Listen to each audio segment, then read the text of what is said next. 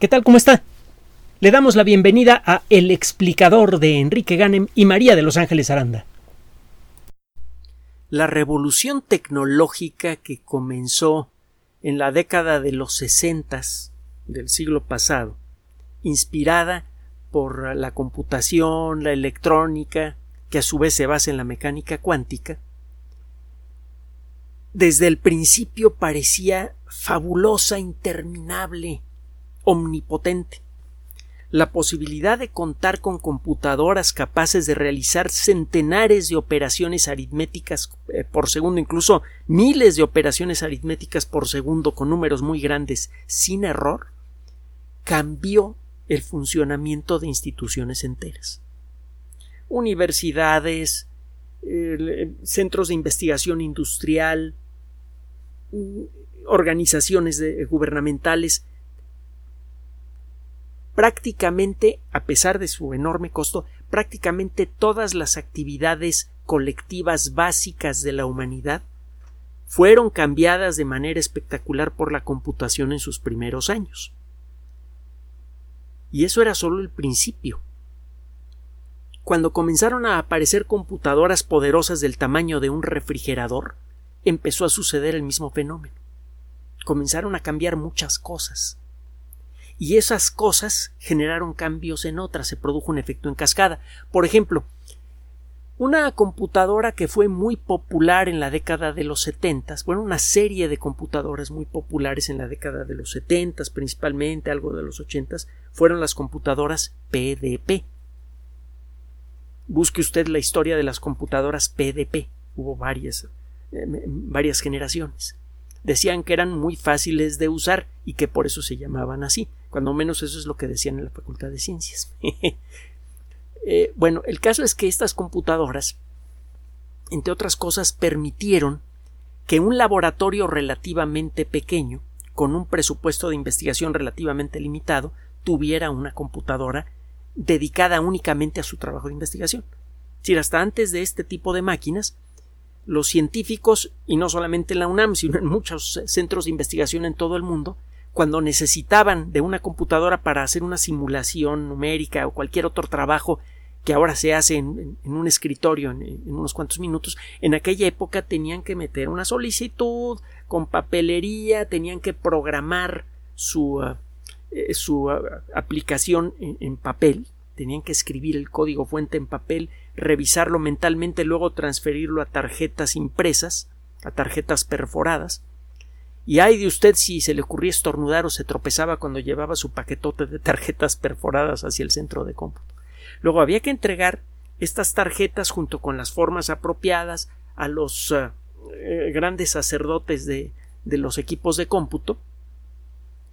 Y bueno, pues al cabo de un tiempo, esos trabajos quedaban eh, en, una cola junto con otros trabajos solicitados por otros investigadores y al cabo de algún tiempo le regresaban a usted sus eh, tarjetas perforadas y un tambache, mire, de este gordo de, hojas que al principio tenía error número tal y, y, lo siguiente que venía era una descarga elemento por elemento de toda la memoria de la computadora y uno tenía que revisar ese tambache de números traducirlos a instrucciones para entender en dónde había metido uno la pata. El proceso de usar una computadora en el mundo de la investigación era algo muy lento. Esto comenzó a cambiar de manera espectacular cuando llegaron las primeras computadoras que utilizaban transistores en lugar de tubos de vacío y las primeras computadoras que comenzaron a usar los famosos chips. En un intervalo de tiempo muy breve, el mundo de la computación comenzó a cambiar en forma espectacular. Para final de la década de los sesentas, existían computadoras que usaban chips y que tenían un poder que en aquella época era verdaderamente fabuloso. Por ejemplo, la Disky, la computadora eh, de, eh, que se utilizaba para el, control y, entre otras cosas la guía, la navegación de las naves Apolo. Había un Disky en el módulo lunar, un Disky eh, en el módulo de comando, en la cápsula principal, y estas computadoras eran las que hacían prácticamente todo el trabajo de navegación. Y estas computadoras tenían un poder de cómputo equivalente, mm, casi punto por punto, al de unas máquinas personales que salieron pocos años después, las computadoras Apple. y las computadoras Radio Shack y otras computadoras similares. En un intervalo de tiempo muy breve, las máquinas que servían para llevar gente a la Luna estaban en las salas de muchas casas. Y este proceso empezó a acelerar y acelerar y acelerar. El cambio empezó a ser tan frecuente y tan intenso que nos volvimos insensibles a él. Tiene usted el caso de los teléfonos celulares. Los teléfonos celulares modernos son comparables y en muchas ocasiones superiores a las supercomputadoras como las primeras eh, máquinas de, de, la empresa fundada por Seymour Cray. Las computadoras Cray se escriben C-R-A-Y. Eran lo mejor de lo mejor. Máquinas que costaban 10 millones de dólares, la pura máquina, luego venía la instalación, eh, luego venía el entrenamiento del personal que lo utilizaba, la luz, ya sabe usted todas las cosas que necesitaba una computadora en aquella época, además de los permisos. Aunque usted tuviera 10 millones de dólares en la bolsa, no le vendían una Cray a menos que tuviera permiso del Departamento de Defensa de los Estados Unidos. Y bueno, pues ahora esa supercomputadora se la puede usted echar en el cuerpo y a veces se le pierde hasta que no suena la campana, no se da cuenta en qué bolsa de, del saco, del pantalón o de lo que sea eh, es que trae usted su supercomputador. Bueno, le cuento esto porque la revolución producida por la mecánica cuántica, en particular la revolución producida por el desarrollo de sistemas que manejan electrones, ha producido unos cambios brutales en muy poco tiempo en el funcionamiento de la sociedad humana. Gracias a eso se desarrolló el Internet moderno, gracias a eso tenemos las redes sociales, gracias a eso, gracias a eso podemos ustedes y nosotros compartir estos minutos, entre muchas otras cosas. Puede usted ver casi casi en vivo las imágenes que están llegando de Marte. Digo, no en vivo porque tardan muchos minutos en llegar a la velocidad de la luz esas imágenes a la Tierra, pero al poco tiempo de haber sido recibidas en, el Jet Propulsion Laboratory usted las está viendo. Bueno, da la impresión de que, bueno, ya, ya, fue mucho, ¿no? Ya, ya, ya se acabó la revolución y no, apenas está por empezar. Mire, vamos a hablar en esta ocasión nada más de un aspecto pequeño de esta revolución tecnológica y social que ha sido iniciada por la mecánica cuántica. Tiene tiempo que buscamos materiales cada vez más eh, efectivos, más rápidos, cuyo funcionamiento sea más rápido, más eficientes, que gasten menos energía para producir un resultado, etcétera, etcétera, en, el mundo de, eh, de, la ciencia de materiales. Buscamos eh, configuraciones de átomos que sean especialmente buenas para manejar partículas básicas de materia. Esta computadora que tengo enfrente, que por cierto creo como que creo que ya le arreglamos el ventilador, por ahí tenía alguna cosilla, a ver si es cierto, a ver si no, si no le di en la torre, espero que no. Pero bueno, el caso es que eh, esta computadora, para hacer su, su magia tecnológica, lo que hace es manipular electrones.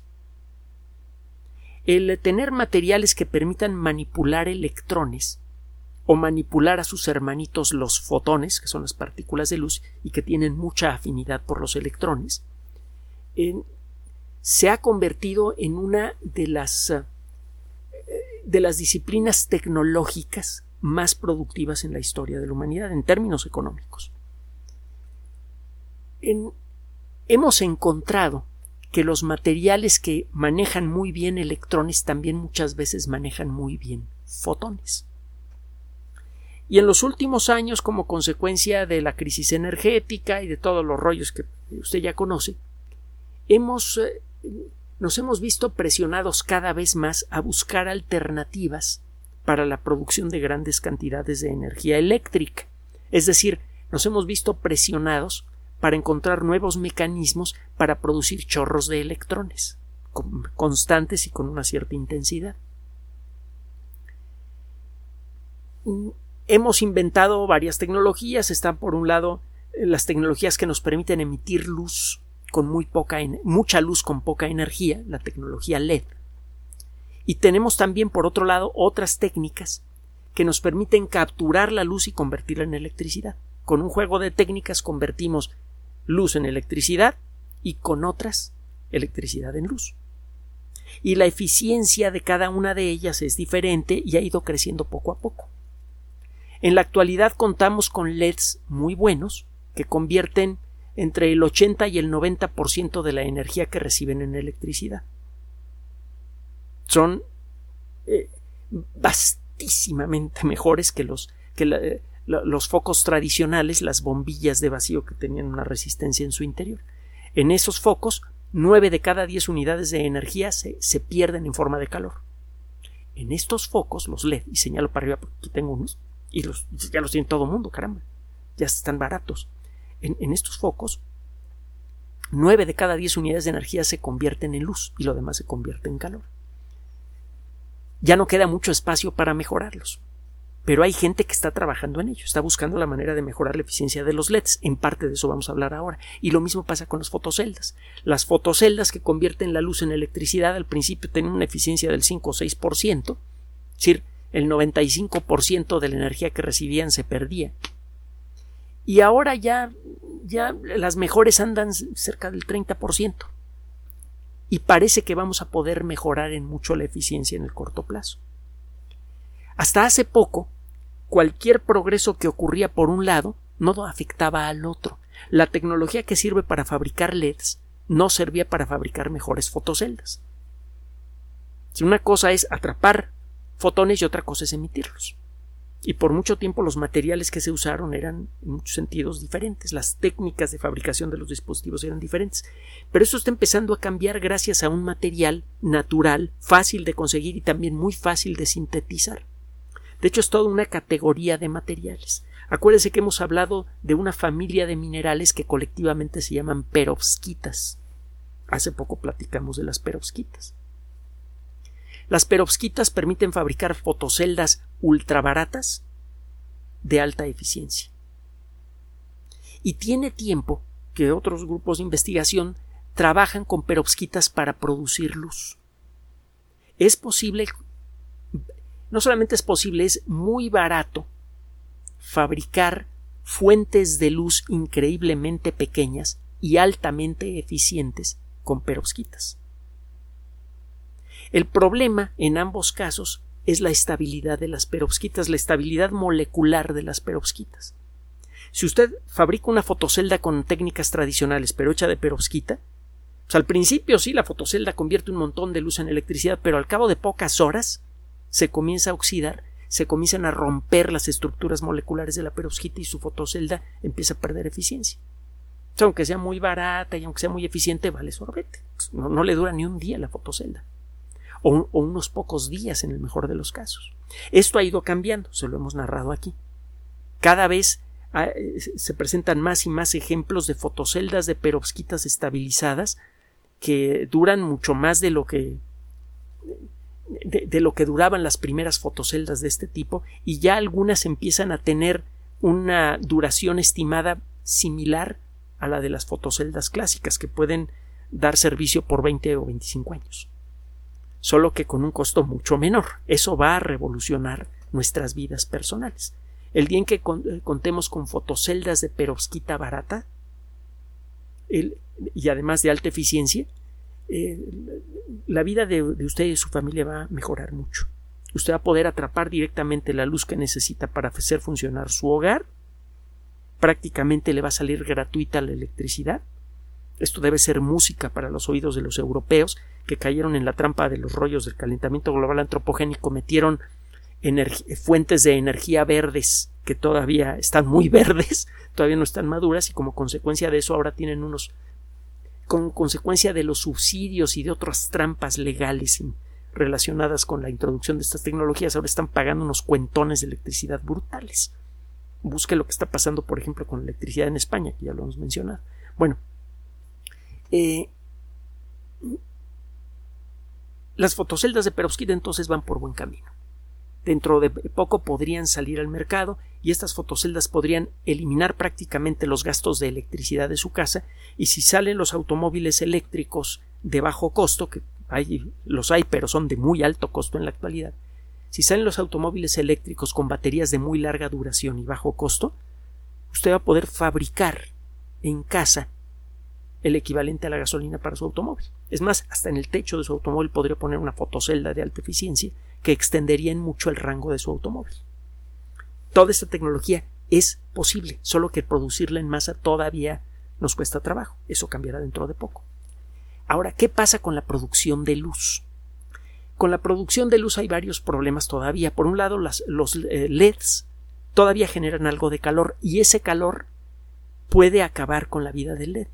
Los LEDs en principio pueden tener una vida larguísima, de muchos años, pero si se calientan mucho por el diseño, eh, si, usted diseña mal una lámpara LED, se va a concentrar, el poco calor que produce esa lámpara al funcionar se puede concentrar y eso puede ir degradando el, funcionamiento del LED más rápido de lo que uno esperaría.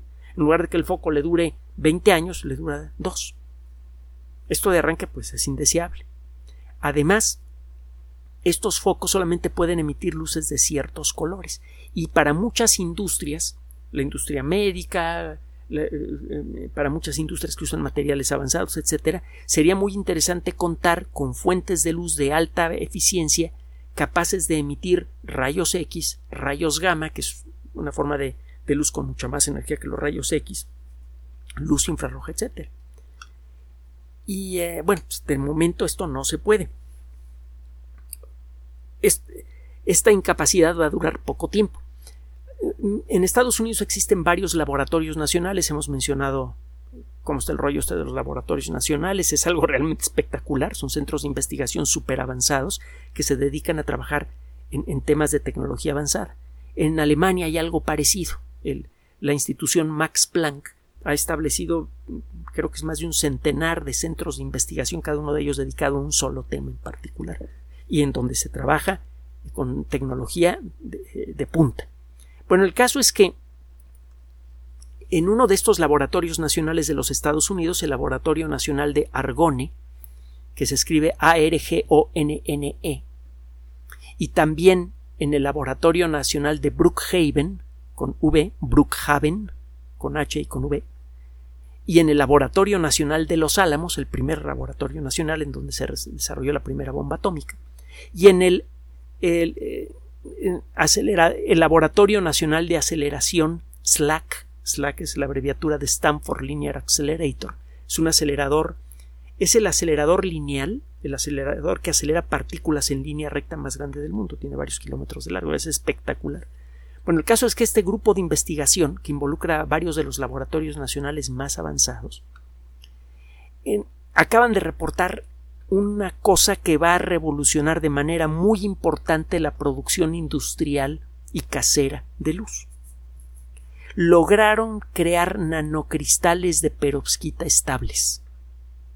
Verá usted, eh, si usted quiere emitir luz con alta eficiencia, le conviene hacerlo en objetos muy pequeños, es decir, en lugar de tener un tubo grandote que emite mucha luz, le conviene tener muchos puntitos chiquititos que emiten luz.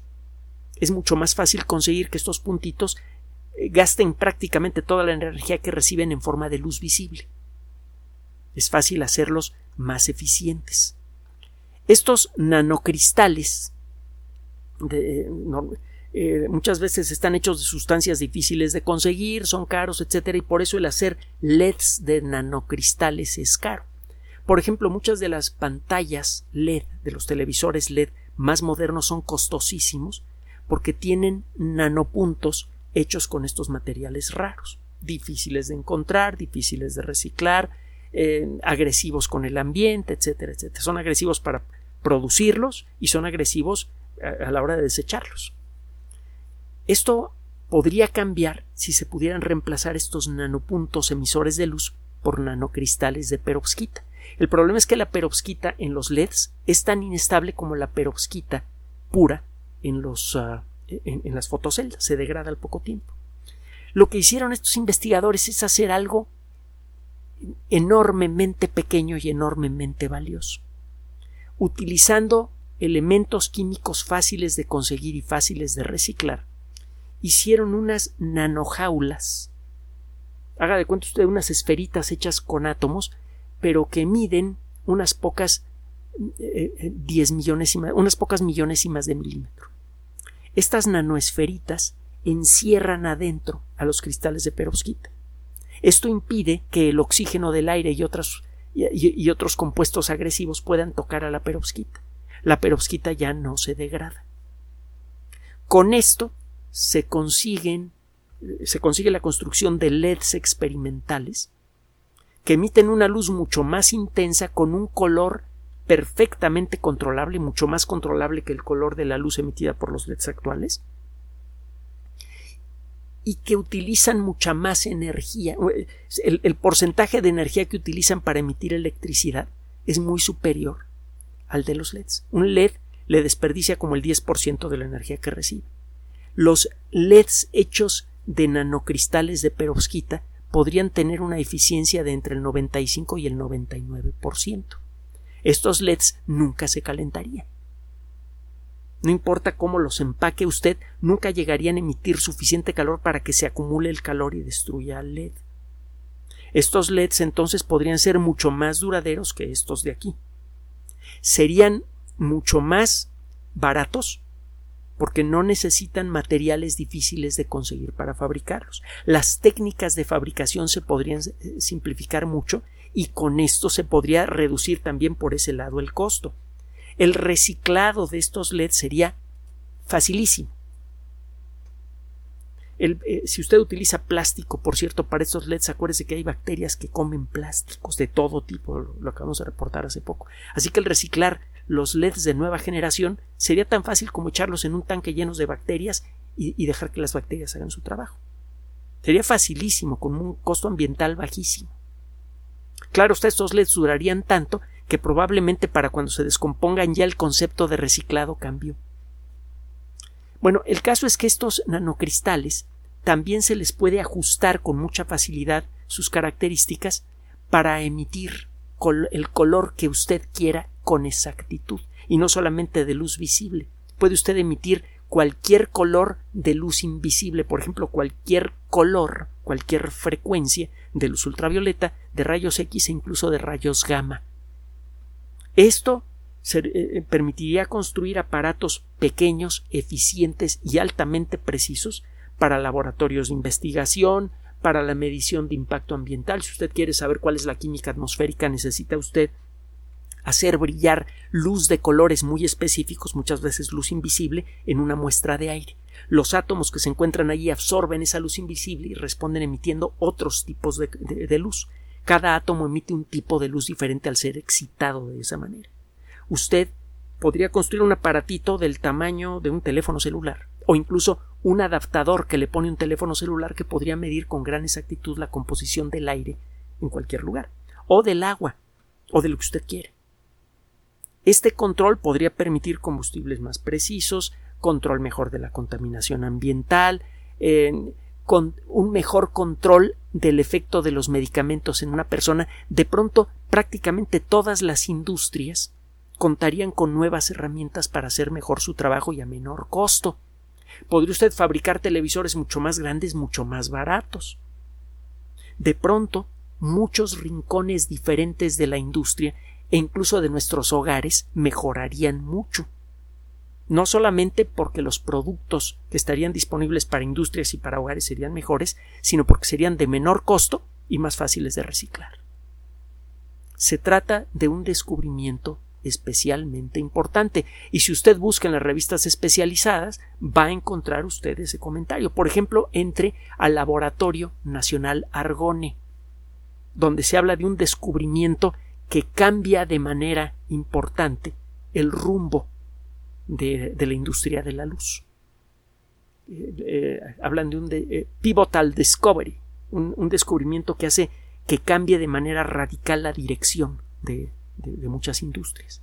Entonces, este tipo de revoluciones, revolución en, la nueva, nuevas formas de producir luz, nuevas formas de convertir la luz en electricidad, eh, nuevas, nuevos materiales para construir computadoras, nuevos diseños de sistemas de cómputo, las computadoras cuánticas y todo esto, todo esto es consecuencia de nuevo de la mecánica cuántica.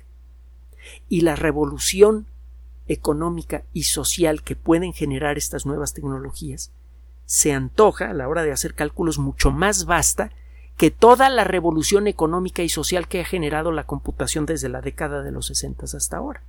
Así que si usted cree que el mundo ha cambiado mucho desde la década de los 60, agárrese bien de, de la silla, porque lo que viene va a ser mucho más espectacular. Gracias por su atención. Además de nuestro sitio electrónico www.alexplicador.net, por sugerencia suya tenemos abierto un espacio en Patreon, el explicador Enrique Ganem, y en PayPal, el explicador patrocinio por los que gracias a su apoyo sostenemos este espacio.